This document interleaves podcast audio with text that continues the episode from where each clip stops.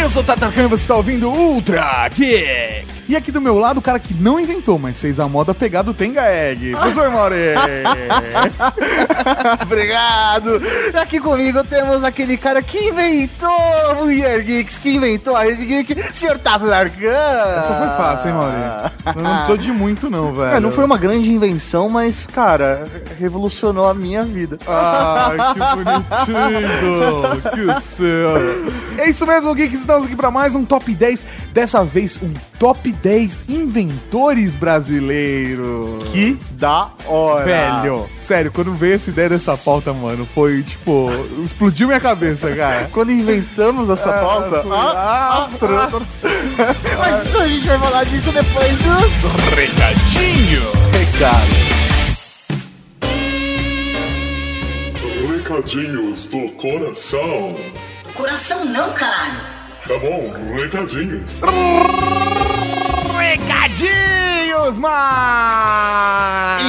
Estamos aqui para mais uma sessão de recadinhos do coração. Literalmente recadinhos do coração, porque falamos só de coisas carinhosas, É. amorosas, de coisas que amamos. Começando, professor Mauri, com um recado muito importante. Começando com um recado, um pedido do nosso querido membro da Cavalaria Geek, Bruno, lá do Rio de Janeiro, que mandou um pedido a todos vocês muito importante. O pequeno padawan dele, Guilherme chama. Guilherme Anakin, olha que foda, mas ele nasceu prematuramente, então ele vai precisar de doação de sangue pra poder se recuperar, porque ele teve uma complicação no intestino, etc.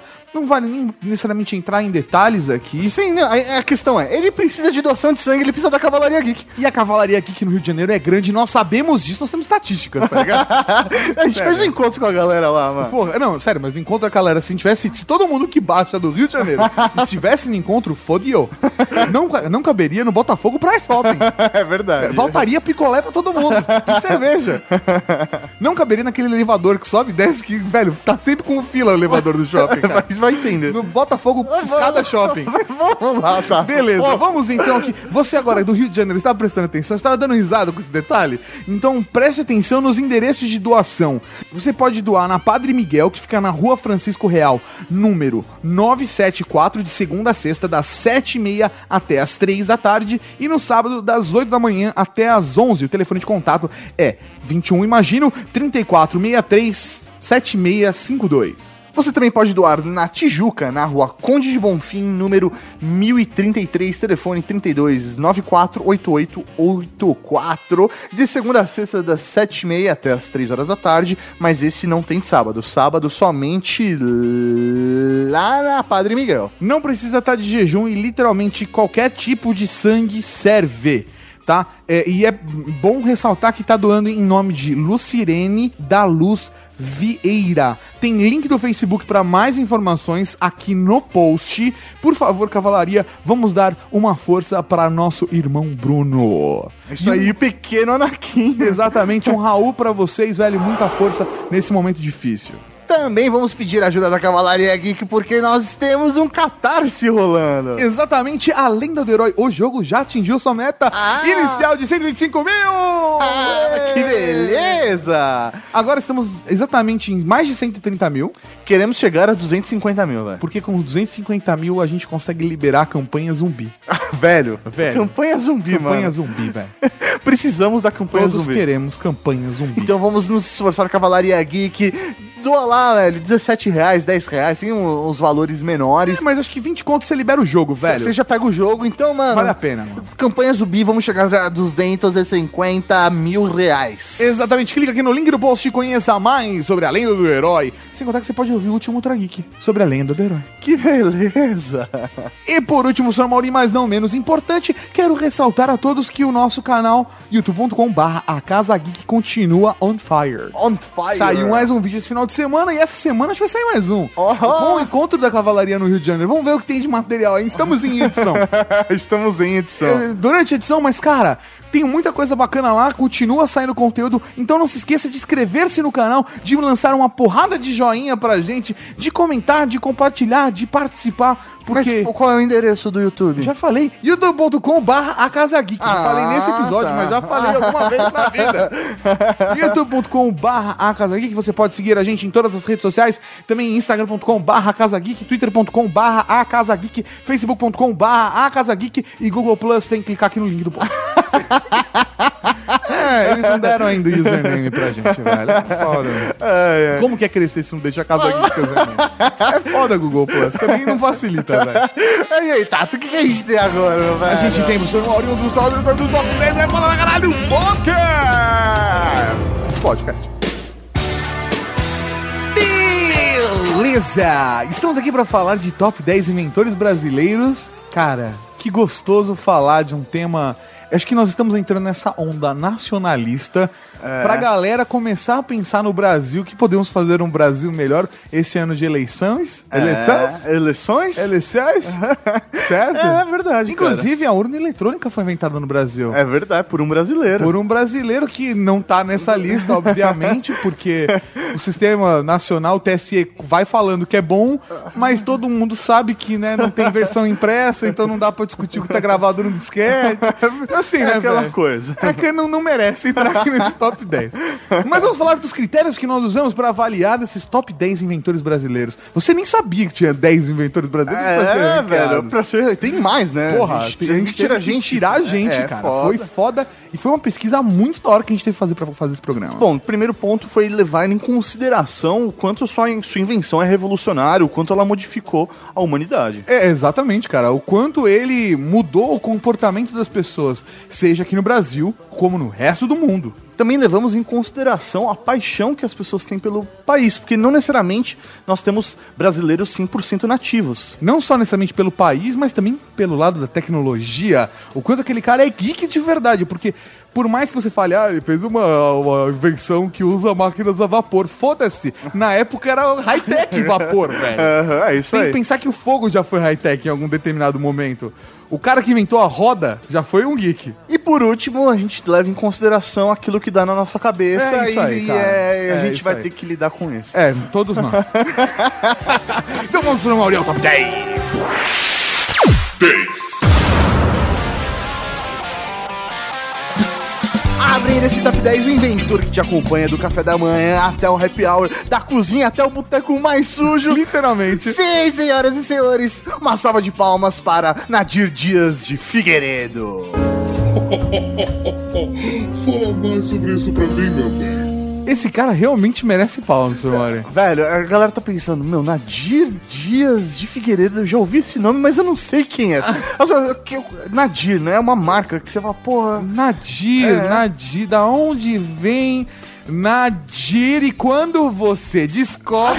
Você perde a cabeça. O Nadir, ele nasceu aqui em São João del Rei em 1891. Ele foi um grande empresário da indústria brasileira. Ele abriu uma empresa junto com o irmão dele, que é a Nadir Figueiredo Indústria e Comércio, e outras empresas também aqui no nosso país. Um cara que auxiliou o desenvolvimento do país através, professor Maurício, de geração de empregos. Pode ser. Eu só tô tentando deixar mais bonito. Sim. Pode ser. E também destruiu vários empregos. Vamos continuar aí na lista. Mas por que tá aqui? Porque Se você tá se perguntando, você ainda não se tocou quem é esse Nadir, o Nadir Figueiredo é o Nadir daquela empresa de copos. Nadir. Mas você ficava, meu, o que, que tem a ver? Quem é esse cara? Por que ele tá no top 10 inventores brasileiros? Preparem-se. O Nadir inventou nada mais, nada menos que Professor Mauri, O copo americano!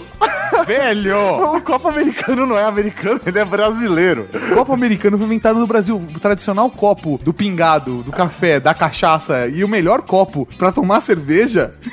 Foi inventado por um brasileiro em 1940 e ele deu esse nome porque até aquele momento todos os copos de vidros que tinham no Brasil, eles eram americanos. Então pra fazer essa referência ele criou e deu o nome de copo americano. E o mais da hora é que ele criou pensando nos padrões brasileiros. Então, ele criou um copo universal pro café, um copo universal pra tomar cachaça, pra tomar cerveja, um copo que é utilizado como medida na hora de cozinhar. É, o copo de 200ml. É isso aí, ó, pega um copo americano de farinha, sabe? É, muito foda. Esse copo, ele é tão respeitado, ele é tão respeitado que em 2009 ele estava lá no Museu de Arte Moderna em Nova York representando o design brasileiro. Cara, você tá numa exposição do MoMA, como design brasileiro, velho, você tem que ser foda pra caralho. E é o copo do pingado, aquele copo que você vai na padoca e, e- e ele. Tudo fica mais gostoso naquele copo porque. Ainda tem um pouco do café, da cachaça, do leite, da cerveja, tudo ali tá misturado, tá tudo misturado. O cara só dá uma passada na água, dá uma chuchada no vapor quente na, na bordela, É isso aí. só pra dar uma... Ah, não, isso eu seguro. Mata as bactérias, mas mantém o sabor. isso é porque o sabor tá no fundo. Ele matou as bactérias da borda. 9, E na nona posição, o brasileiro cientista, inventor contemporâneo, mais respeitado da comunidade científica, mas que não aparece na televisão. E sim, ele, ele, o famoso Miguel Nicolele. fala mais sobre isso pra mim, meu bem. Eu não consigo falar esse nome sem pensar em Nick Ellis. um abraço pro Nick. Um abraço pro nosso amigo Nick, um beijo no seu coração, Mr. Nice Guy. Mas quem é Miguel Ângelo Laporta Nicoleles? Ele que nasceu em 7 de março de 1961, é médico, cientista, ateu e brasileiro. Importante, né? É, é, é uma característica dele. Ele é filho da escritora Giselda Laporta Nicoleles e se formou em medicina na USP, Universidade de São Paulo. Na mesma instituição que cursou o doutorado em Fisiologia Geral, onde acabou sofrendo grande influência de César Timularia, que é um puta pesquisador na área de neurofisiologia. Ele depois fez o pós-doutorado no Hospital Universitário um hospital? Honeyman. Você não pode falar isso sem ser fanho. E que é associado ao Drexel University College of Medicine, na Filadélfia. Ele é professor titular de neurobiologia e engenharia biomédica e co-diretor do Centro de Neuroengenharia da Universidade de Duke. Duque, mano, o cara tem que representar, né? Duque. Mas o que, que ele fez, Mauri? Por que ele tá aqui? Por quê? Por quê? Mas por que tá aqui?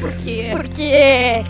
Miguel Nicoleles é responsável por conectar ratos pelos sinais de seus cérebros e pelo desenvolvimento de braços robóticos conectados diretamente no sistema nervoso, ou seja, neuropróteses. Cara, é muito foda porque o projeto dele basicamente liga essas próteses ao cérebro. Então, na teoria, você vai poder controlar apenas com o pensamento, facilitando aí a vida, de repente, de pessoas que perderam braços, membros ou que são paraplégicos. Muita gente fez piada com ele aí durante a Copa de 2014, porque um de seus exoesqueletos iria dar o chute inicial da Copa e a televisão não mostrou. velho, aquilo foi muito tenso. Mas, velho, isso, aqueles 0,03 milésimos de segundos ali, velho, mostra o potencial do que é o que pode ser feito com a. Porra, não dele. é uma máquina que tá sendo controlada por outra pessoa, saca? Aquele exoesqueleto realmente tá sendo controlado por aquele ser humano ali que realmente chutou a bola. Ou seja, aquela máquina deu pra ele a capacidade de voltar a se locomover. Que tecnologia foda, né, irmão? Se você acha que isso é pouco, velho, só pra vocês terem uma ideia, ele recebeu mais de 20 prêmios internacionais, ele foi considerado um dos 20 maiores cientistas do mundo no começo da década, ele foi considerado pela revista Época um dos 100 brasileiros mais influentes do ano de 2009. Ele também é o primeiro cientista a receber a instituição americana no mesmo ano, o Pioneer e o Transformative R1. Ele recebeu esses dois prêmios no mesmo ano. Sem contar que é o primeiro brasileiro a ter um artigo publicado na capa da revista Science. Velho, o maluco é muito bom. Ele não é qualquer cientista, qualquer inventor. Ele é um puta cientista. Mas ele só tá na nona posição porque ele ainda está em desenvolvimento. Ele é contemporâneo. A gente não sabe ainda o quanto a sua invenção vai mudar a maneira com que as pessoas vivem. Então, como esse é o step one desse top 10, né? E eu falei tudo em inglês, eu podia ter falado esse é o primeiro passo, o primeiro tópico, mas não, esse é o step one do top 10. Ele fica em nono lugar. Mas o mais importante é que ele tá no caminho certo. Opa. Porque eu falei, opa, não sei. Opa. Upa, Lele. O cara que quer sempre fechar as frases. Upa, Lele.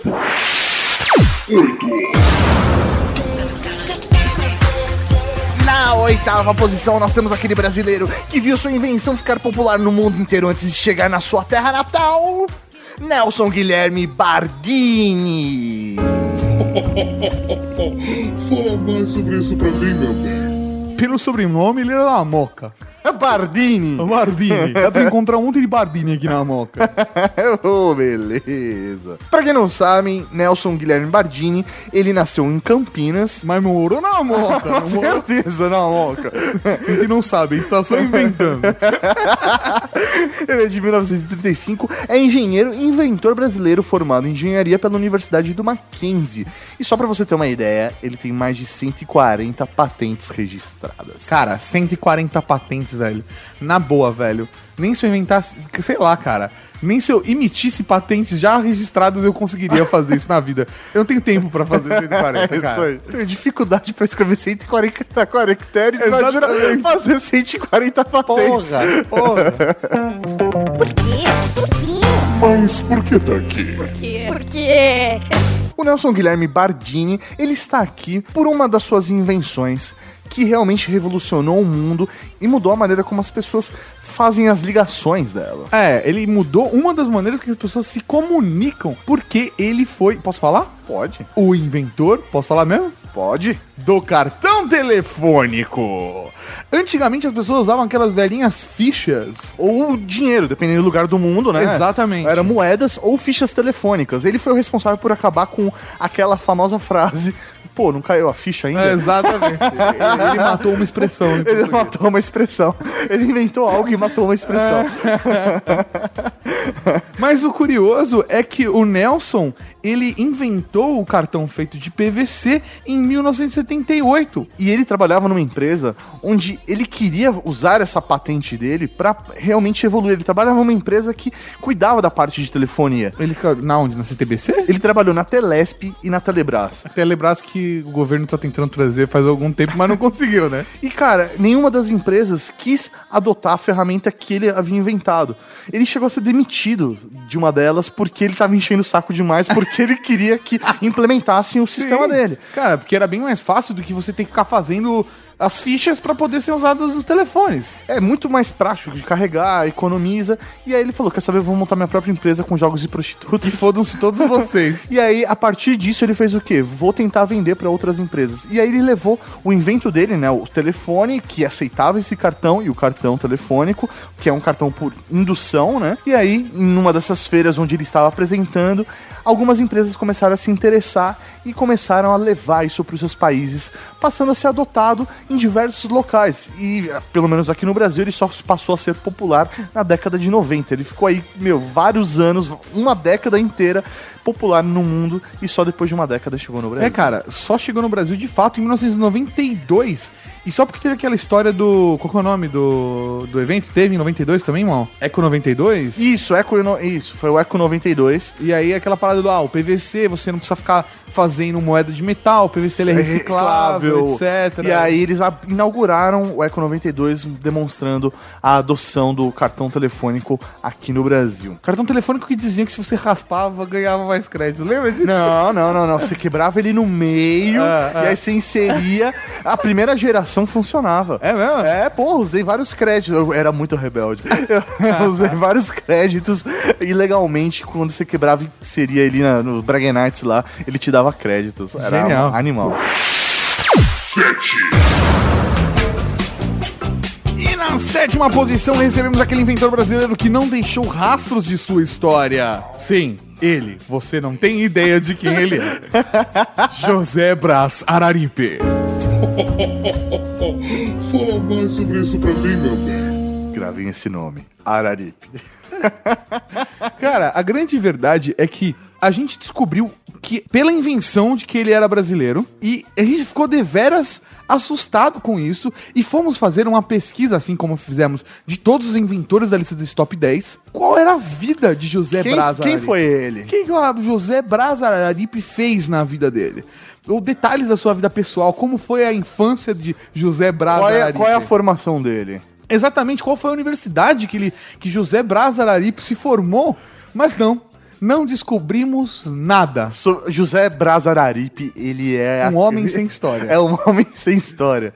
Mas eu acho que a história dele fica totalmente irrelevante perto do, do que realmente importa. Ele é conhecido por ser, pasmem, o tio de Paulo Coelho. Ah, rapaz! Ele é famoso por ser irmão do- de um dos pais do Paulo Coelho. É isso. É isso, é, é o que faz ele ser um inventor de verdade, é porque ele é Não, tio não, do não, não, Paulo não, não. Coelho. É porque esse bloco eu falo mais sobre isso. E a única coisa que a gente conseguiu descobrir sobre a vida do José Braz Araripe foi isso. Tio do Paulo Coelho. ele é tio do Paulo Coelho. Ponto. Por quê? Por quê? Mas por que tá aqui? Por quê? Por quê? Mas o porquê tá aqui é que é surpreendente, professor Mauri. José Braz Araripe foi o engenheiro mecânico que inventou o câmbio automático. É, rapaz, foi um brasileiro que fez o câmbio automático. Ele criou o projeto e o protótipo em 1932 e vendeu para General Motors, a GM. E qualificou mais um brasileiro como um grande inventor. A grande verdade é que o câmbio automático mudou a maneira como as pessoas é, dirigem os carros. Porque ele, de fato, algumas pessoas estranham, mas ele é muito confortável. Sim, ele é seguro, Ele aumenta a durabilidade do motor e dos componentes da transmissão, caixa, eixo, etc. mas o mais importante de tudo, Mais importante mesmo, ele elevou em outros níveis você receber um boquete enquanto está no carro. você não precisa se preocupar em trocar a marcha. Olha só! An- Antes, a gente não recomenda que você faça isso em casa. Máximo. Não, do carro. É isso. Mas se você fizer, é melhor fazer um carro de câmbio automático. Porque você só precisa acelerar e frear e botar um boquete. Nossa, É, cara. Isso que é um brasileiro. Cara. Ele é digno, sim, da sétima posição. Eu vou tomar a liberdade de pedir palmas eletrônicas pra fechar, palmas digitais pra fechar esse bloco.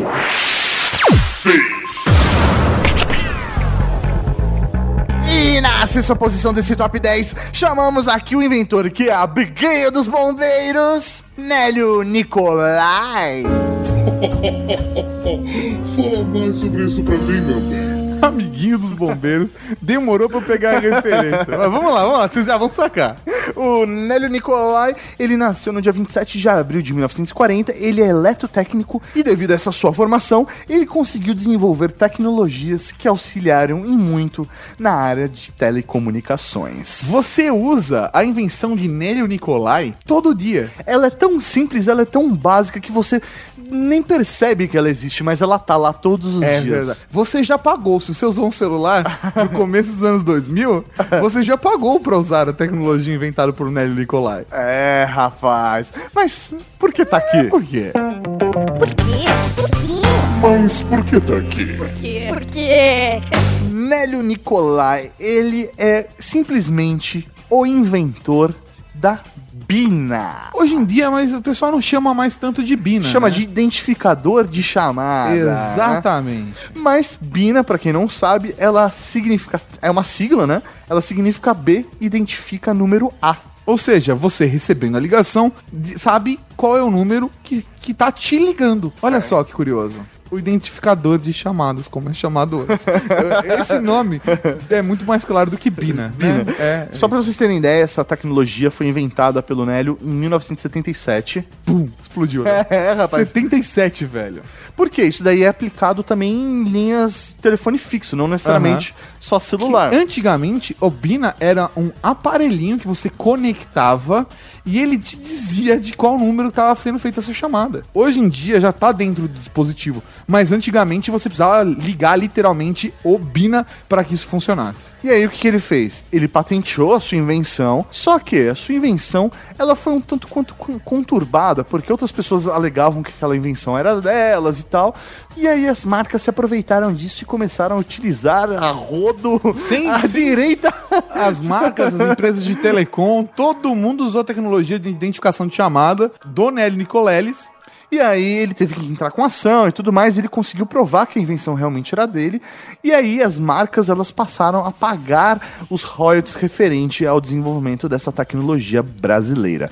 Mas ele não tem somente essa invenção. Cara, o Nélio ele foi responsável por outra invenção foda que também tá presente no seu dia a dia e ninguém para pra pensar do tipo, isso é uma invenção. Alguém inventou isso. É uma parada simples chamada salto. E eu não tô falando que Luiz XIV inventou.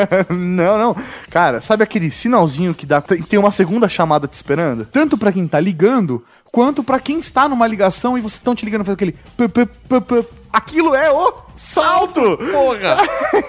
Ele inventou a tecnologia que permite que fez essa, essa comunicação entre os dois usuários de telefone. Que foda, velho.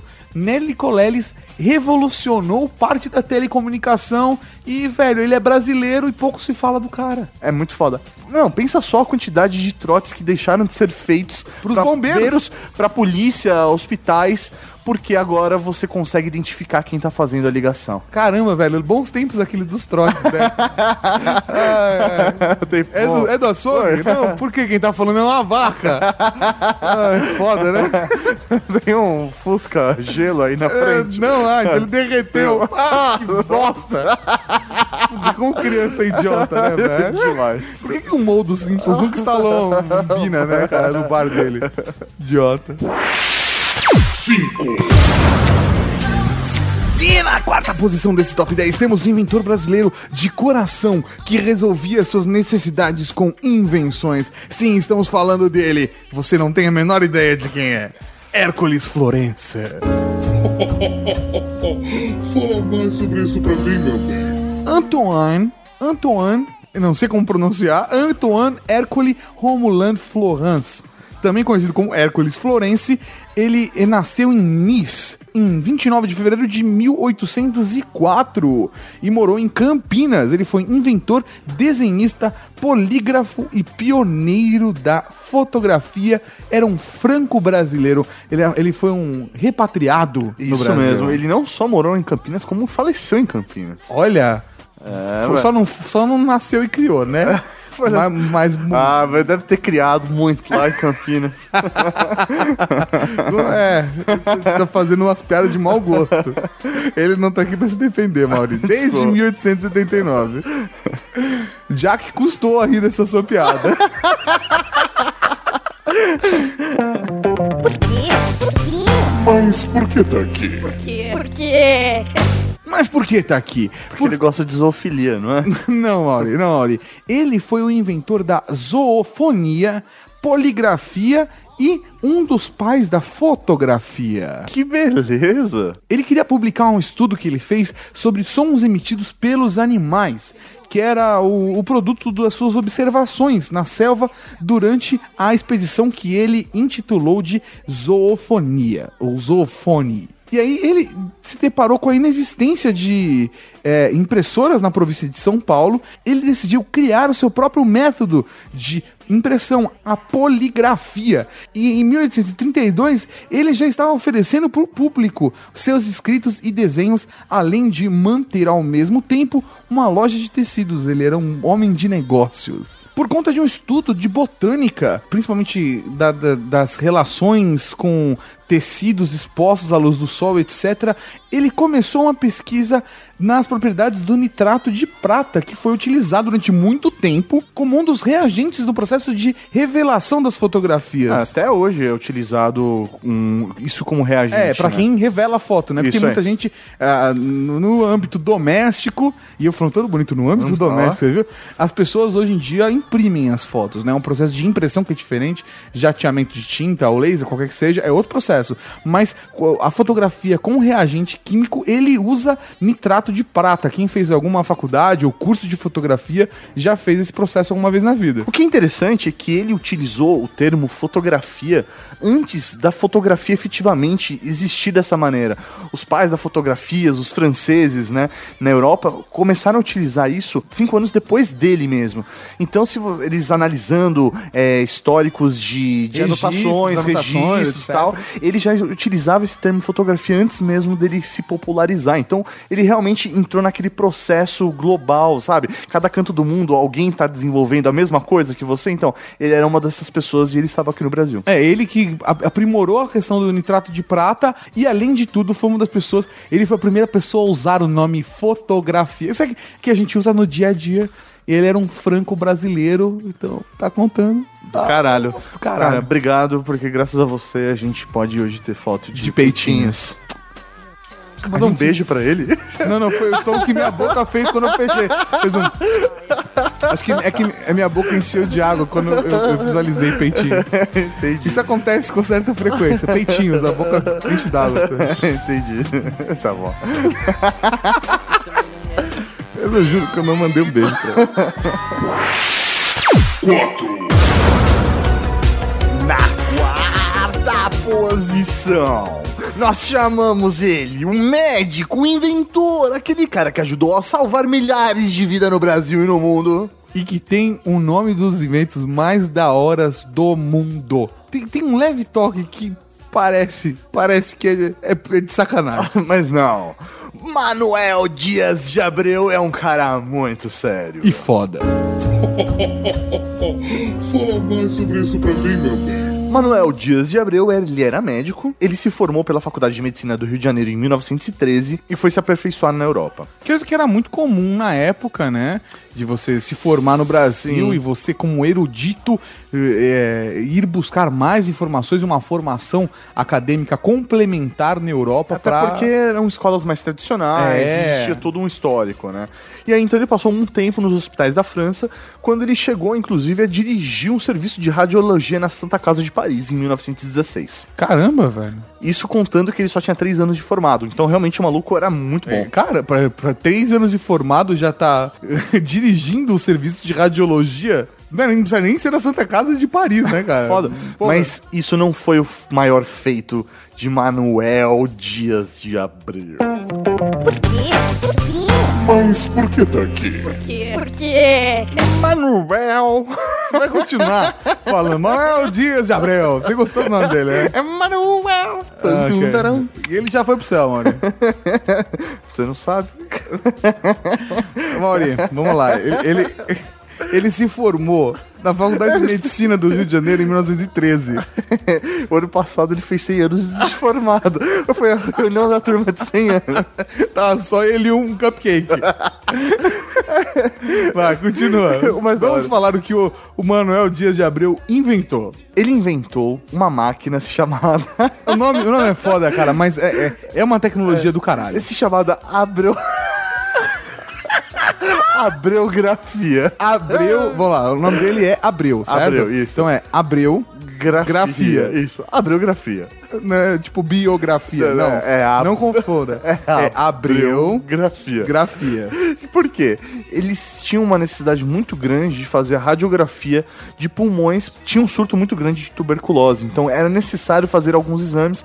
Só que a radiografia ela era muito cara e muito demorada. Então. é, é um processo que hoje em dia é muito comum pra gente, por conta da tecnologia que a gente tem, mas no começo do século XX não, não se tinha essa tecnologia tão acessível. Sim, aí em 1936 o Abreu ele criou o Abreografia. Abreografia. que é uma máquina que mistura uma fotografia com uma tecnologia estilo raio-x. Aham. Então, basicamente, ele consegue, de uma maneira muito simples, rápida e barata, tirar uma foto em estilo radiografia do pulmão do paciente. E graças a isso, popularizou, essa tecnologia foi levada pro mundo inteiro. O legal é que assim, o nome é tão estranho que em cada lugar do mundo ganhou um nome diferente. Isso aí. Então, por exemplo, na Itália ficou chama- chamada de Schermografia. Provavelmente foi o cara que chegou lá com essa tecnologia, sei lá, o Sherman. e na Alemanha ficou um nome com mora- várias consoantes grafia. Eu vou tentar até ler. É Rönt, Röntgenfotografia. Ro, ro, é isso. E na França de fotofluografia. Mas, na verdade, tudo isso, se você já ouviu isso, um médico já ouviu falar de fotofluografia, na verdade é a abreografia que você está ouvindo falar. E aí, o que que rola? Ele. Pra vocês terem uma ideia de como realmente esse exame foi extremamente importante para salvar as vidas das pessoas, só na Alemanha, em 1938, eles fizeram esse exame em mais de 500 mil pessoas. Então, realmente era muito barato e isso ajudou a combater o surto de tuberculose e até a, a erradicar as questões sociais em relação a isso, porque eles achavam que tuberculose dava somente em pobres, pessoas Mas que é não porque tinham as pessoas condições- não tinham condições de ter avaliação antes do É que o rico, isso. qualquer dorzinha, podia ir no hospital. É e o isso aí. pobre não tinha como fazer uma radiografia. Então ele conseguiu democratizar o exame e dar acesso ao, ao- ao tratamento para mais pessoas. E uma coisa foda, ele foi indicado ao Nobel em 1950. por ser o inventor desse exame. Então realmente fez total diferença na história da medicina mundial. Foda, a biografia só tem um nome ruim, o resto é do caralho. Não, trocadilho, velho. É o nome brasileiro. É, É. com trocadilho. Isso. não tem alguma coisa tipo, boy, põe na conta do Abreu. É, é, tá no Não sei o que lá, Abreu. Abreu, não sei o que lá, bateu na bunda e tô no teu. Não tem um negócio desse. Então é por isso que é estranho, a biografia. E parece a biografia. Toda vez que eu falo, eu não consigo. A primeira vez que eu li a pauta, eu imaginei, olha só, o Mauri fez um trocadilho na, com a biografia do Abreu. E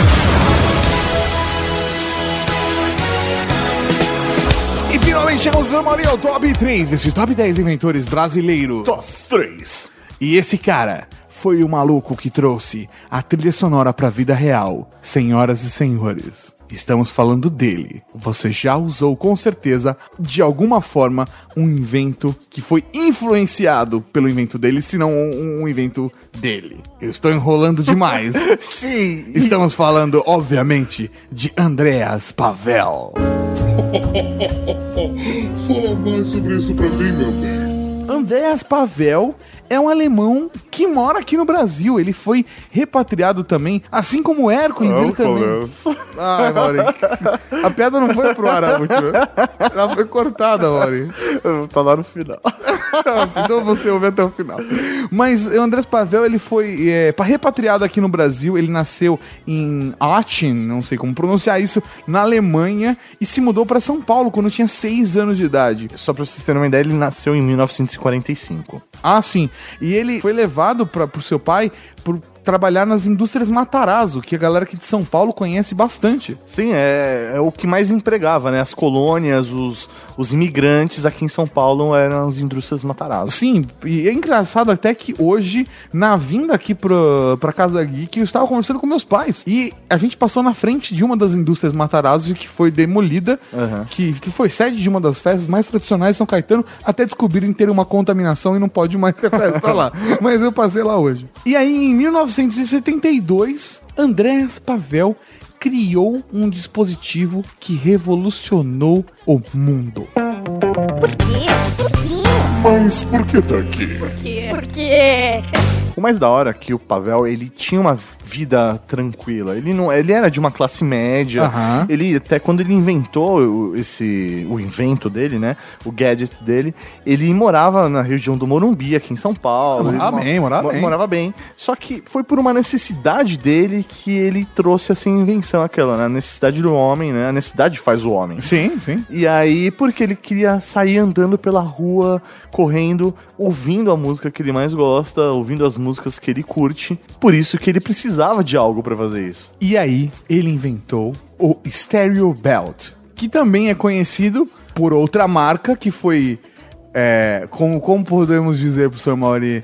Que se apropriou da sua invenção, que você conhece como o Walkman. Talvez, dependendo do ano que você nasceu, como o Discman. E talvez como O MP3 MP3 player. player. Ou talvez como smartphone. não, não, não. Mas a função de você ouvir músicas com fones de ouvido em um dispositivo portátil não existia antes de Pavel.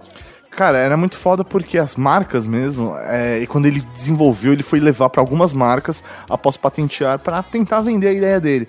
E muitas marcas negaram porque eles não acreditavam que as pessoas iriam querer ouvir música, usar fones de ouvido enquanto elas estavam convivendo com outras pessoas no ambiente social. Então eles negaram, falando que não, isso nunca vai dar certo. Inclusive tinha até o slogan, né? Adicionar trilha sonora à vida real. E aí o Pavel ele chegou a patentear a sua invenção em diversos países, não só no Brasil, porque ele justamente queria, ele via Ele aquilo. queria, cara, fa- fazer o negócio funcionar. E aí ele tentou, tentou levar para algumas marcas, não conseguiu, até que a Sony lançou o Walkman. E aí, velho? Começou a briga, né? Por quê, mano? O Pavel mostrou essa porra pro mercado inteiro. Todo mundo falou: não, fone de ouvido, fone de ouvido não dá futuro. Que é isso? Quem vai querer usar um fone de ouvido pra usar a sua própria uma música? Por que você não vai ouvir com os outros? Por que não vai usar uma caixa? né? Porque, né? Por que, que você não ouve no, no ônibus com a galera? né? Porque todo mundo não é obrigado a ouvir o que você ouve. Porra. E aí, quando a Sony lançou o Walkman, o Pavel ele entrou num processo contra a Sony. Cara, esse processo ele durou, tipo, décadas. E aí, finalmente em 2003, ele ameaçou abrir processos por infração da Sony em outros territórios onde Porque a ele So- tem patente É isso também. aí, porque a Sony que ela, ela entrou num acordo falando. Na verdade, ela não entrou num acordo, ela declarou: não, beleza, a gente vai pagar pra você nos territórios onde você tem royalty, eh, onde, vocês têm, onde você tem patente que é na Alemanha. Então a gente só vai pagar o referente à Alemanha. E ele falou: não, pô, vocês vendem Eu- no mundo inteiro. Eu, eu tenho essa porra da patente no Brasil também, eu tenho essa patente na França, no caralho A4. E aí, cara, ele entrou e saiu, cara, na mão, literalmente, pra resolver a disputa fora dos tribunais, no final das contas, e fizeram um acordo. Sim, a Sony ela falou: não, beleza, vamos resolver isso. O que é até interessante que esse acordo aconteceu no ano que o fundador da Sony, né, o, na teoria o que se dizia inventor do Walkman, faleceu. Então provavelmente ele que estava segurando esse acordo, porque, E aí, quando porque ele cara- falava, não, eu que inventei.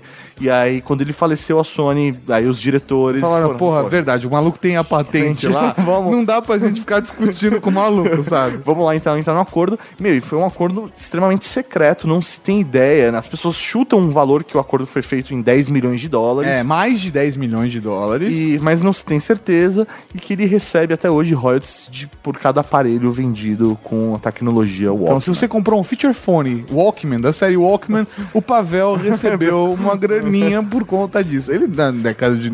No começo dos anos 2000, ele ter ganhado uma bala ainda, cara, com features phone de Walkman. Sim, não, provavelmente Discman. Não, e aí toda essa linha também, né? Daí em diante, a ideia de você ouvir uma coisa no fone de ouvido, por exemplo, agora, você está ouvindo o podcast, Pavel está aí contigo. Olha pra trás.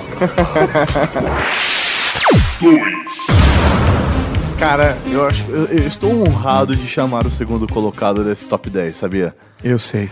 Ele, velho, com certeza é um dos inventores mais fodas de todos os tempos. Ele é brasileiro e é uma pena que ele veio na época errada, eu acredito. É, cara. Ele é a pessoa certa na época errada. Ele não foi acreditado Eu acho como que ele- deveria. Ele não foi acreditado como deveria. não foi acreditado, não foi creditado e muita gente não sabe nem que ele existe. Senhoras e senhores, o segundo colocado desse top 10 inventores brasileiros é Landel de Moura. Fala mais sobre isso pra mim, meu bem. Pra quem ficou curioso sobre Landel de Moura, a gente obviamente vai falar um pouco mais sobre isso, mas não pouco suficiente para matar toda a sua curiosidade sobre ele. Então, no final do bloco, eu tenho certeza que vai ficar com um gostinho de quero mais. Você pode ouvir o We Are Geeks, antigamente, antes de ser Ultra Geek, era We Are Geeks, episódio 51, onde a gente fala sobre o invento do Landel de Moura. Então fica aí como curiosidade e aí nós, junto com o Léo Lopes, damos uma aprofundada nesse programinha que tem mais ou menos o tempo de duração do Ultra Geek, tá em casa. Pô, é uma boa, acho que vai complementar aí o que a gente pode falar agora sobre Landel de Moura mesmo. Que nasceu no dia 21 de janeiro de 1861, em Porto Alegre. Ele era padre, né? Ele estudou. Ele sabia onde ficava o Alegrete. galera de Porto Alegre agora, né? Ah, surtou. Rio Grande do Sul tá dando risada. O resto da galera do Brasil e do mundo é tipo, whatever. Como é? O uruguaiano lá? É, o... o, guri de Uruguaiana. É isso aí. o, o Landel de Moura, ele estudou na Escola Politécnica do Rio de Janeiro e ele junto com o irmão dele, o Guilherme, eles foram pra Roma pra fazer o estudo religioso, né? Ele Aham. realmente entrou na carreira religiosa até pelo período que ele vivia, não tinha muita alternativa. Você morava numa cidadezinha isolada e tentava a sua vida lá, ou se você quisesse se desenvolver como no meio acadêmico ou no meio científico, Ou era, você era militar, ou você era padre, não É. tinha muito, muitas opções. Ele foi pro lado religioso, porque é onde você tinha acesso às informações. Nesse período que ele estudou, né, enquanto ele fazia o processo religioso dele, ele fez estudos de física, química, também em paralelo de teologia. Depois que tudo acabou, ele resolveu voltar pro Brasil e ele já tinha esse aspecto meio que empreendedor, de criação, esse aspecto geek. né? geek. Ele era um É geek. E- Ele era um geek de Deus, Mori. um geek de Deus. Era um geek coisa linda de É, Deus. não, eu sei, eu sei, ele era um geek, coisa linda de Deus, né? Tanto que meu, ele mantinha diálogos muito próximos com Dom Pedro II, falando sobre esses processos científicos, essa criação científica que o Brasil poderia passar. Dom Pedro II, que também era conhecido por ser um cara aficionado por tecnologia e que gostava de estar próximo das criações. Ele era um amigo de Grambel, o cara Sim. foi sempre interessado e Quando ele. esforçado é, nesse- até nesse quando, a- quando- é, a, fa- a frase do, né, isso fala é, é dele, quando É. ele ouviu pela primeira vez no telefone, né? Muito foda. Cara, inclusive o Dom Pedro II merece um podcast só pra ele. Sim, Dom Pedro II é muito foda. Mas a questão é, quando o Landel de Moura estava no Brasil, ele começou a fazer um estudo meio que autodidata mesmo sobre física e eletricidade, porque ele acreditava que era possível transmitir informação através das ondas. E ele fez isso em diversas cidades é, do estado do Rio Grande do Sul e de São Paulo, dentre elas Porto Alegre, Santos, Campinas, São Paulo, Mogi das Cruzes e Uruguaiana. Por quê? Por quê? Mas por que tá aqui? Por quê? Tato, mas por que realmente o Landel de Moura ele está aqui nesse podcast ele está na segunda posição? Porque eu vou, vou ler para falar corretamente, porque ele merece tamanho respeito. Em 9 de março de 1901, Landel de Moura obteve para seus inventos a patente brasileira número 3279. Mas depois de algum tempo nos Estados Unidos, em 4 de outubro de 1901, deu a entrada no escritório de patentes de Washington DC, pedindo o privilégio para suas invenções, tendo obtido em 11 de outubro de 1904 a patente, olha só a diferença do desenvolvimento tecnológico do- dos países, número 771-1917, para um transmissor de ondas, e em 22 de novembro de 1904 para a patente 775.337 para um telefone sem fio e a patente 775.846 para um telégrafo sem fio. O padre Roberto Landel de Moura inventou nada mais, nada menos do que a porra do rádio. Caralho, chupamundo. Ele imitou, né? Velho, ele inventou o rádio, o telefone sem fio e o E o telégrafo telégrafo. sem fio. Porra, velho. Mano, o maluco era muito foda, sem recurso nenhum, velho. Sem recurso público, sem recurso de é, e-mails privados. Ele realmente, velho, mano, eu não sei como ele conseguiu fazer isso. Não, cara, e ele com pouquíssimos recursos e ele não tem crédito nenhum, velho, entre os cientistas, é, porque dão o crédito a outras pessoas esse trabalho. Não, ele tava preso aqui no Brasil, ele tava no lugar errado. No era interior pessoa- do São Paulo, no interior de São Paulo ou no interior do, do Rio Grande do Sul. Então ele acabou não chamando atenção. E até por conta da vida dele, que ele escolheu de ser um padre, ele A também. própria igreja acabava cortando as asinhas dele nesse desenvolvimento. Ele mesmo, no final da vida, quando é, falavam com ele, não, e os seus inventos e tal, ele falava, não, são águas passadas, eu não, eu não falo mais sobre isso. E porque é, realmente não deixavam ele se desenvolver, não deixavam ele desenvolver esse lado dele. Chegou a igreja a, ter, a mudar ele de sede de cidade para mandar ele para uma cidade onde não tinha energia elétrica, para ele não continuar com, com os estudos dele. Tentaram abafar o cara exatamente porque ele tava tentando desenvolver uma coisa que é, é engraçado. Sabe o que é mais engraçado? O sino da igreja é um dos métodos de comunicação mais antigos que a, a nossa civilização atual consegue guardar, pelo fato de que avisava as pessoas quando estavam acontecendo as coisas. O sino da igreja tinha essa função, principalmente na Europa ali. A própria igreja desestimulou o que foi um dos principais veículos de comunicação do- das próximas décadas depois da vida de Landel, cara. Então, porra, cara, que, que triste que é ver um cara como esse, genial, que desenvolveu um trabalho foda pra caralho, não ser creditado, nem ser acreditado, sabe? É muito foda isso. E, meu, ele tinha estudos já iniciados para transmissão através de ondas de imagem, que é a televisão isso. Sim. Sabe, transmissão de textos, tudo isso ele já visualizava e via como possível. Então, porra, o cara era realmente visionário. Ele batizou a televisão, o conceito de televisão dele de telefotorama, ou visão à distância também. Então, cara, ele, ele chegou a desenvolver estudos de tecnologias que a gente usa hoje no dia a dia, mas ele foi abafado, cara. E isso é triste pra caralho. Posso pedir palmas de novo agora pro Landel de Moura? Não, mano, porra, o Landel de Moura merece três Raús, velho. Três Raús. Caralho. I like to move it, move it. I like to move it, move it. I like to move it, move it. You like to. Finalmente, professor I like Mauri, to vamos dar um ar, refresco na memória das pessoas que não se lembram mais. Chegou no 2 e o cara esqueceu. Sa- Qual era o último que a gente tava falando? Vamos lá, fala, fale rapidamente. Quem era? Era pra mim que eu Não, era pro ouvinte. Ah, tá, beleza. Não falou, eu não porque eu não tô lembrava. ouvindo pelo menos. Vamos então, professor Mauri, pro recapitulando pra você que tem uma memória ruim. Para de beber. Para de beber. Tá bebendo demais. Recapitulando. 10. No décimo lugar, nós temos aquele cara do copo mais mágico, maravilhoso e foda pra caralho, o cara do copo americano, Nadir Dias de Figueiredo. 9. Em nono lugar, nós temos aquele maluco que inventou um sistema foda pra caralho, que é cientificamente extremamente reconhecido, mas que só deram pra ele 0,2 segundos de atenção na Copa do Mundo, o Miguel Nicolelli. 8.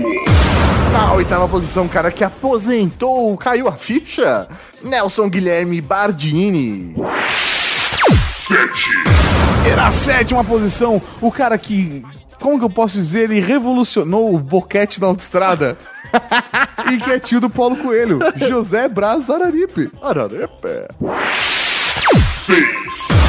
Na sexta posição, o inventor brasileiro que fez você parar de fazer trotes, Nélio Nicolai. Só você, eu continuei.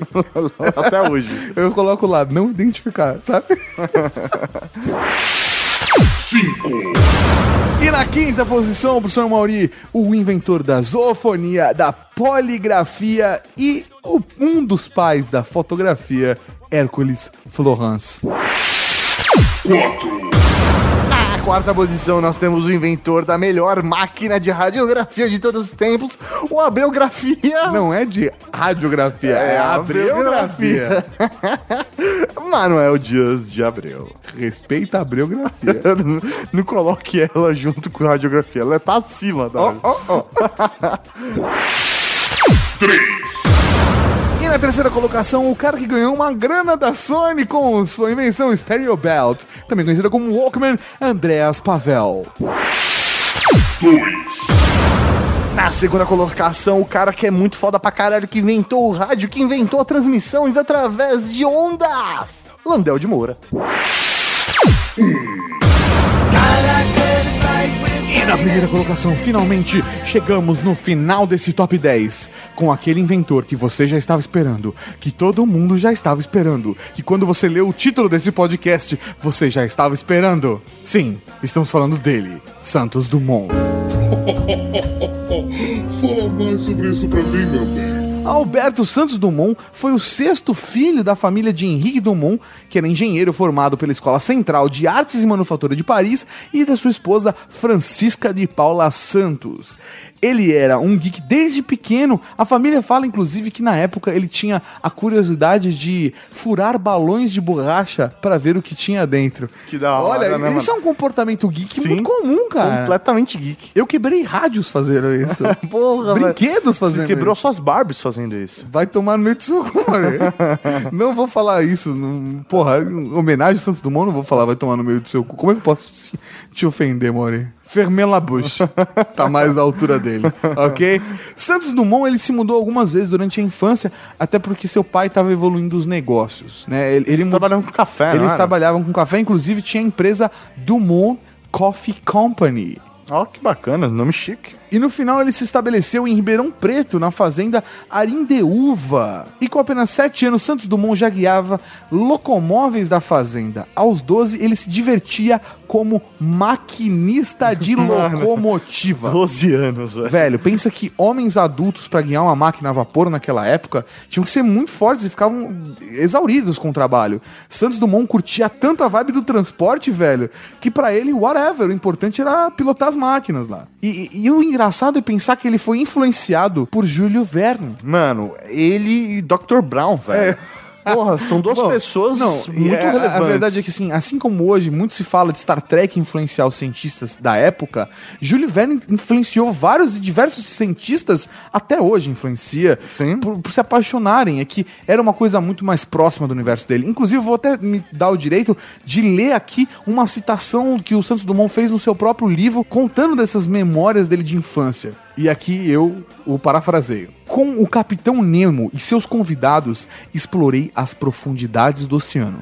Nesse precursor do submarino, o Nautilus, com Phileas Fogg, fiz em 80 dias a volta ao mundo. Na ilha Hélice e na casa a vapor, minha credulidade de menino saudou com entusiástico acolhimento o triunfo definitivo do automobilismo, que nessa ocasião não tinha ainda nome. Com Heitor Servadoc, naveguei pelo espaço. Que bonito. Velho. Santos Dumont viajou por conta da família abastada para Paris em 1981, onde se interessou pela mecânica, principalmente pelo motor de combustão interna.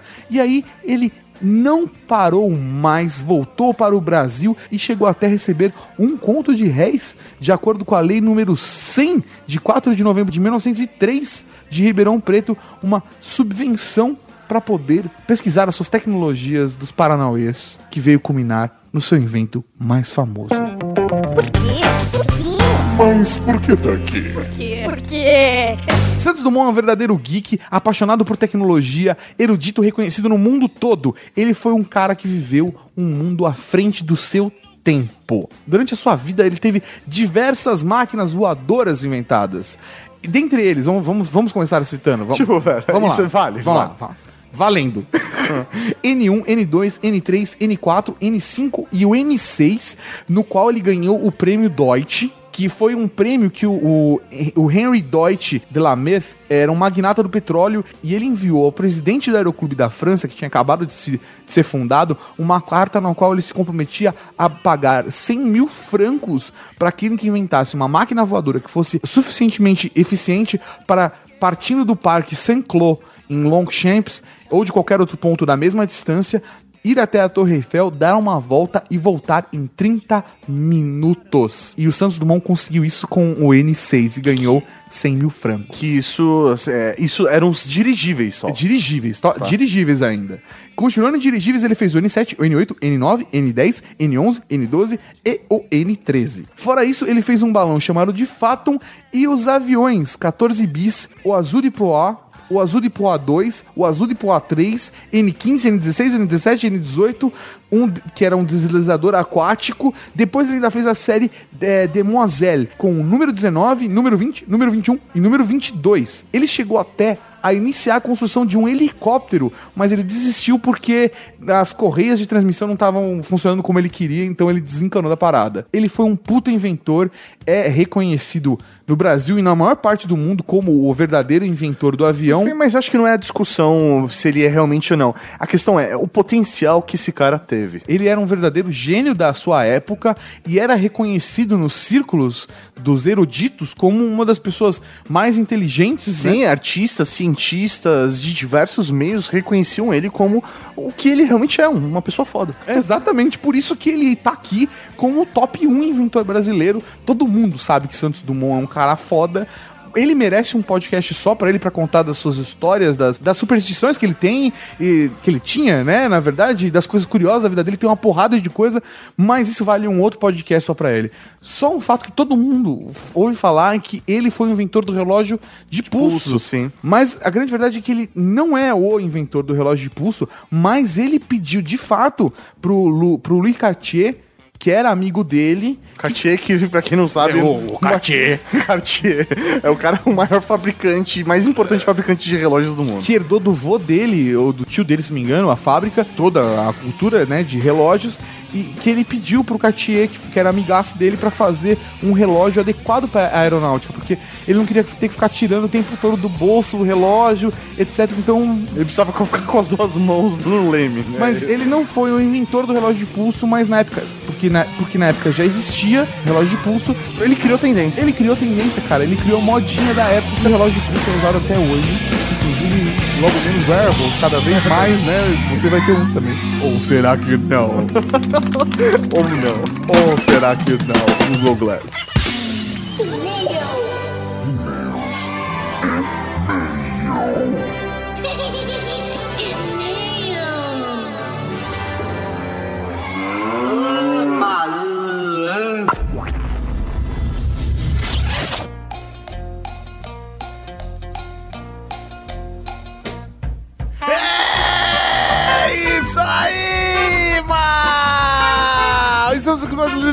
Batismo, comentários e também momento Raul no Geek. É isso mesmo, senhor Tartaca. Estamos aqui ao vivo para mais Ultra Geek. Ao vivo não.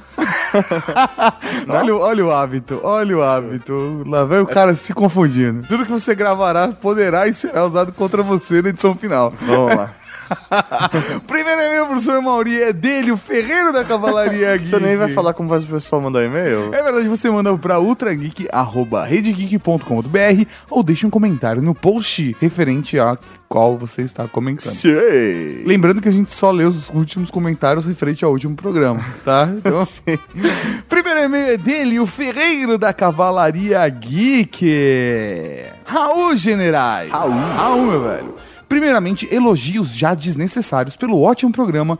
Conhecia de longa data o projeto da Lenda do Herói e foi muito bom ver a quantas anda o projeto. Ultimamente, tenho apreciado mais jogos indie, principalmente no Steam, e acho que a Lenda do Herói seria uma ótima adição à minha biblioteca. Ainda no assunto de games, ótimo e empolgante episódio a da Casa Geek.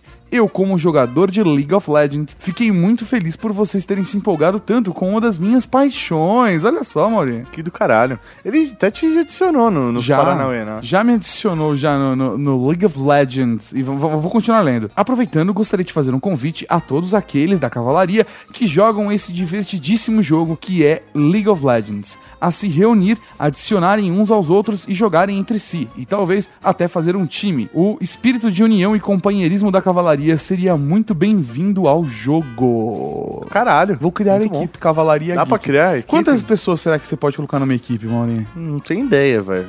Dá um chute. Sei lá, 100? Seria o banco de reservas maior da história, né? Porque só jogam cinco por vez. Ah, Não é tipo um grupo, sei lá. Vamos ver, eu vou fazer Você isso. não pode ter 100 jogadores num time? Não sei, pode ser que sim. Então, no futebol você pode ter 100 jogadores? Pode, só que você só pode inscrever, acho que 20 por partida. Assim, tem, tem um Só, só o dobro partida. de jogadores. É, não, não- eu não lembro o número certo, mas era um número do tipo, sei lá, são 11 jogadores, mas acho que 8 no banco de reserva. Aí o Ferreiro já passa aqui o nick dele, que é G-I-L-O-K-D de dado e C de Caso. casa. Só me vieram palavras sujas pra falar, Mauri. Continue um ótimo trabalho, generais, pra vocês e toda a Cavalaria Geek. Raul, um Raul pra Raul. você, meu velho. Vou ver essa história de criar uma equipe do League of Legends. Da hora. E pra quem quiser me adicionar, eu sou o Tatus Máximos. Esse é meu nome de invocador. É meu nome romano de invocador, voltando à minha família italiana, tradicional da Roma, na verdade. Então, fica aí o nome.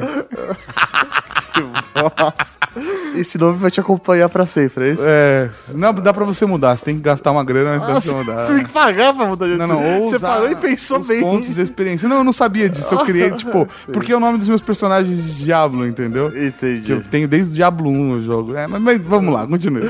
Vamos lá, o próximo é um comentário de Gilmar Lima. Raul Cavalaria. Raul, meu velho. Eu fiz minha colaboração no Catarse logo no segundo dia do projeto no ar. Tenho certeza que vai ser um sucesso. Sim, está sendo um sucesso. Mas mesmo assim gostaria de declarar o meu ódio mortal aos Castro Brothers. Vamos ver onde isso vai dar. Motivo dois pontos. Apesar de respeitar muito a importância musical dessa banda, eu simplesmente não suporto Legião Urbana. Por que tanto ódio? é preciso amar. Bosta. nunca consegui gostar. Quem nunca teve amigos que sabiam tocar violão e quando se reuniam só sabiam tocar três músicas da Legião? Puta, mano, isso é um porre, Cara, é velho. foda, eu velho. te entendo, é um porre. Provavelmente minha birra veio daí. Mano, eu te entendo. Eu não tenho ódio da Legião Urbana. Eu, eu peguei raiva dos fãs de Legião Urbana que ficam defendendo, tipo, meu Deus, a maior poesia do mundo, Nossa. entendeu? E, cara, assim, não. Bem, mas aí me aparece essa dupla que faz paródias incríveis e com alta qualidade musical que me fez ficar cantarolando a melodia da geração Pokébola e Dragon Quest Caboclo o dia inteiro. Eu não consigo parar. Citando a célebre frase de Charlton Heston, no primeiro filme Planeta dos Macacos, malditos sejam. É um ódio positivo. Um- se é que se pode dizer que isso exista. Um Raul pro Gilmar. Um Raul, meu velho. O próximo e-mail pro senhor Mauri não é um e-mail qualquer, não é um e-mail comum. Ele é um e-mail especial porque é um batismo.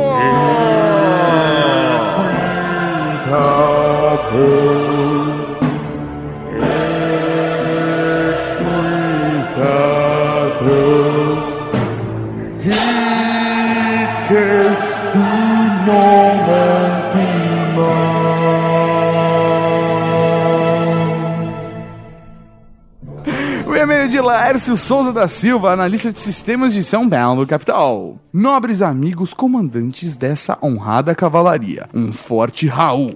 Raul. Venho por meio desta solicitar o meu ingresso nessa grandiosa cavalaria geek. Para tanto, gostaria que os nobres cavaleiros analisassem este meu perfil e assim decidam se sou ou não digno de fazer parte da cavalaria. Não é um dos melhores perfis, mas com certeza, quem sabe, algo os desperte. Tenho 43 anos, sou analista de sistema na área financeira, mas antes disso, já experimentei algumas outras coisas nessa vida.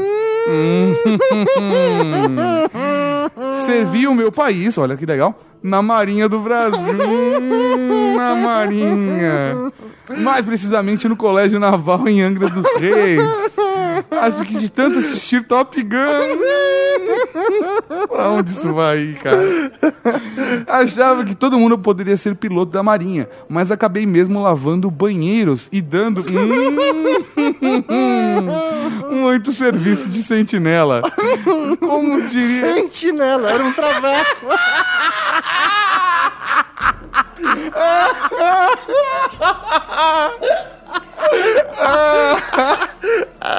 Sentinela.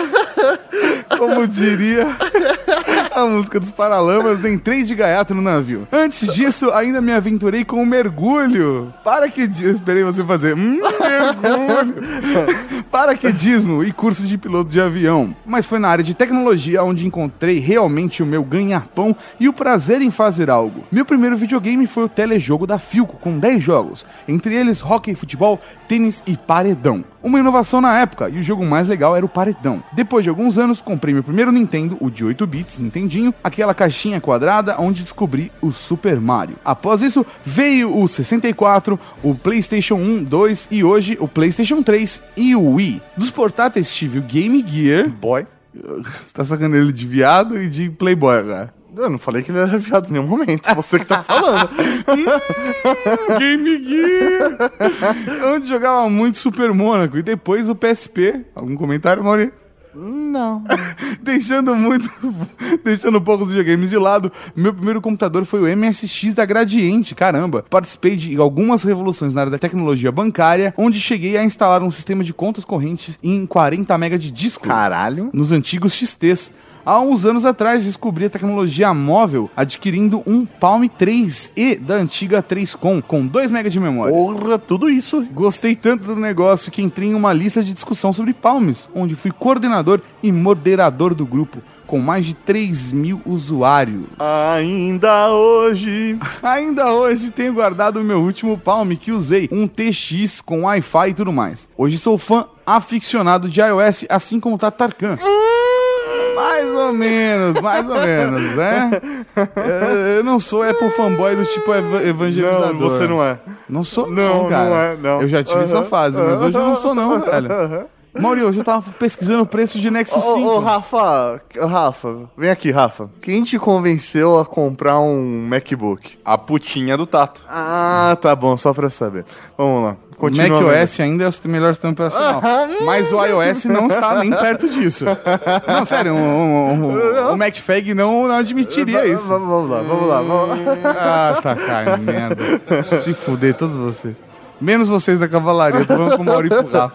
Sou cinéfilo de carteirinha e lembro algumas velharias, como o Último Cavaleiro Estelar, onde o cara consegue ser recrutado para uma guerra no espaço através de uma máquina de videogame. Da hora isso. Esse filme é legal, cara. Quer dizer, Sessão era. da tarde, né? Que os alienígenas colocaram em seu vilarejo. E meus primeiros filmes alugados em uma videolocadora foram Mad Max 2, olha que legal, Defcon 4, Férias Frustradas, Critters, SOS Tem um Louco Solto no Espaço, etc, etc, etc. Lembro também do pior filme que assisti em toda a minha vida, Encaixotando Helena. O quê? Nossa, não tem ideia que porra. Vocês já assistiram? Não? Vi esse filme numa dessas madrugadas da Globo. Nessa época não tinha TV a cabo.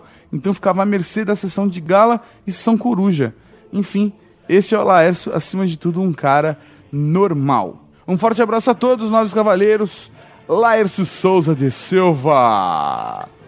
Laércio, então, ajoelhe-se. A partir de hoje, tu serás conhecido como o pai da cavalaria Geek!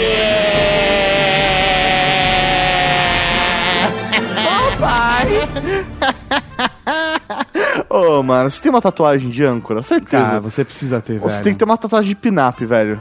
Porque a grande verdade é, a gente zoou você, mas a Cavalaria Geek precisa de um membro que atenda com a sua tecnologia também os sete mares. Olha só que, na verdade, eu sou assim. Descobridor. Pô, do caralho, velho. O Popeye é um dos personagens mais da hora. E assim, mais né? clássicos, cara. Sim. Você gosta de espinafre? Então, um Raul para o senhor Popeye da Cavalaria Geek! O próximo aqui é um comentário de Diego Underline Alcântara. Raul Cavalaria Geek. Só um detalhe, Raul é com R-A-U-L-L-L, três L's. Exatamente, tem um jeito certinho de escrever Raul. Mas um Raul para o senhor! Tem a BNT. Aqui, a bosta. aqui quem vos fala é Diego Alcântara, técnico em edificações de Mercelândia. Marcelândia. Marcelândia, É a terra do Marcelo. A Marcelândia. O podcast em questão serviu muito para ampliar os horizontes e os olhos das pessoas que ficam de mimimi dizendo que no Brasil não há incentivo para a confecção de jogos eletrônicos e afins. O que acredito que seja uma verdade. Lembro-me de um caso em 2009 no qual o governo, através da Secretaria de Audiovisual, Ministério da Cultura, premiou pessoas físicas e jurídicas com prêmios de 70 mil e 140 mil reais, respectivamente. Observem só, em 2009. De lá pra cá, o público e o cenário brasileiro mudou muito. E nesse contexto, é porque não deu pra entender o porquê eles premiaram, né?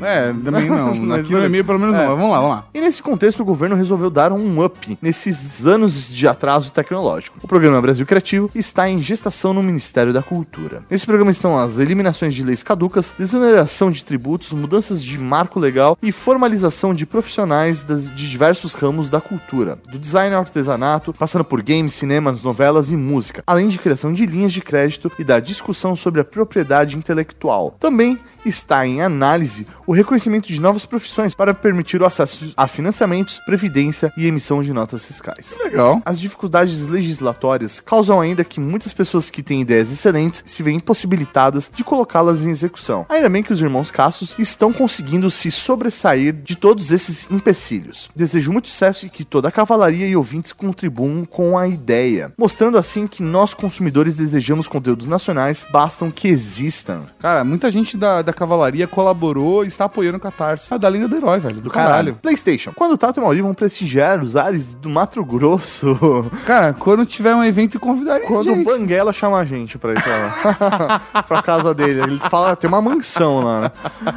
Um beijo no coração de todos. Um Raul pro Diego. O Raul, meu velho. E o último e-mail dessa semana, professor Mauria de Ed Araújo, 21 anos, arquivista da CES. SP, aspirante ao título de tartaruga ninja da Cavalaria Geek.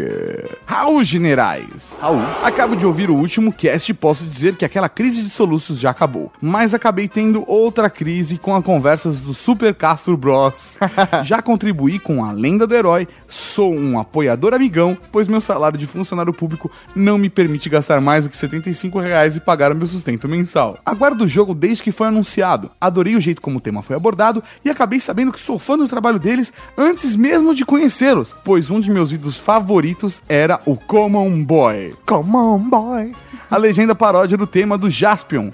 Qualquer elogio à qualidade do podcast é dispensável, pois todos sabem disso e não se decepcionam com um dos melhores podcasts do Brasil. Olha só que foda, bonitinho. Vou pedir pra ligar pra minha mãe.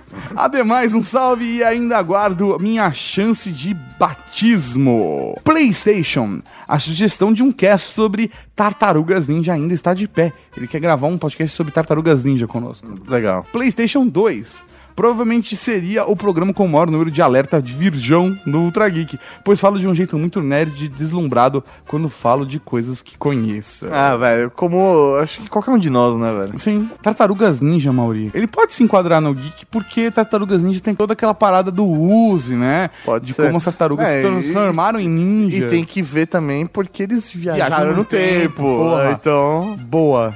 A gente vai fazer uma sessão Tartarugas Ninja aqui na Casa Geek. Caralho. E vamos assistir. Um Raul, então, para o Ed Araújo. Um Raul, meu velho! E falando em Raul, professor Mauri, vamos para ele, o Momento Raul!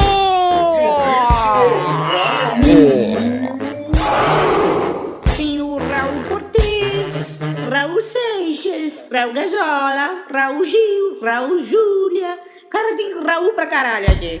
Um Raul para João Ricardo Underline RM, que viu Marcos Castro de Faustão. Um Raul para Alexandre Biller, que ouve a lenda do herói todo dia. Um Raul para Chuca da Rampini, que reportou um bug no site e ele foi corrigido. Um Raul para Humberto Cerdedelo, que acertou ao dizer que a lenda do herói atingiria sua meta fácil. Atingiu. Um Raul para o engenheiro eletricista da Cavalaria Geek, que estava ansioso para ver as recompensas estendidas. Eu quero a campanha zumbi. Um Raul para Olímpio Santos, que achou o projeto sensacional e tirou o escorpião do bolso. Um Raul para Samuel Underline Dutra, que quer ver o easter egg no jogo com referências a outras músicas de outros jogos. Ficou confuso isso. Um Raul para Márcio Neves, que avisou o Carrasco que a declaração de saída de bens não é mais feita, pelo menos no Rio de Janeiro. Isso- esse tema vai se estendendo. Vai ter agora dentro do Carrasco, do Márcio. Um Raul para o retardado do Barone, que postou a prova de que ele é um daltônico. Bizarro, né, cara? Um Raul pra Ronin da Cavalaria Geek, que já contribuiu e também vai ser beta tester junto com a gente da Lenda do Herói. Um Raul para Marlon Martins, que curtiu tanto o último Ultra Geek que apoiou o projeto sem nem ter visto os vídeos do Castro Brothers. Um Raul pra Igor Antônio, que apoiou o projeto e criticou o Estado. Ó. É comunista igual você, mano. Um Raul para a Alegria da Cavalaria Geek, que passou os links do Contagi com Amor. Fica a dica. Um Raul pra Guto Lima Santos, que quer a Lenda do Herói no PS3. Um Raul para Deylan Nunes, que é testemunha de Jeová e que se mijou de rir com o último batismo. Cara, isso que é, velho, presença de espírito. cara. O Raul com o Highlander da Cavalaria Geek, que mostrou pro seu padawan e o moleque pirou na Lenda do Herói. Um Raul para o Warheader, que está preparando a montagem do Sabre de Luz. Que animal! Ah, garoto! Um Raul pra Bárbara, que curtiu o fato da gente citar a importância da doação de medula em alguns Ultra Geeks. Um Raul para Carlos Nani, que ficou preocupado com a nossa integridade física por estarmos lançando os Ultra Geeks um pouco mais tarde. Estamos bem, só trabalhando muito. Isso, nós estamos bem em saúde, ninguém foi sequestrado, assaltado, estuprado, nada disso aconteceu. Mas foi bom. Pensei que você ia falar, diga por você. foi ótimo. Um Raul pra todo mundo que baixou o Ultra Geek. Um Raul para você que doa sangue, doa pro Catarse. Um Raul pra você que mandou e-mail e comentário, mas ele não foi lido aqui. E um Raul para todos os pais, porque domingo é dia dos pais. Que bonitinho. um Raul pra todos vocês e até semana que vem com mais um Ultra Geek. Aqui na Rede Geek. Aí, Raul. Tchau. Gravando. Raul Cavalaria Geek, eu sou o Tartarkan. Obrigado. Caralho, deu um branco. Você acabou de ouvir Ultra Kick.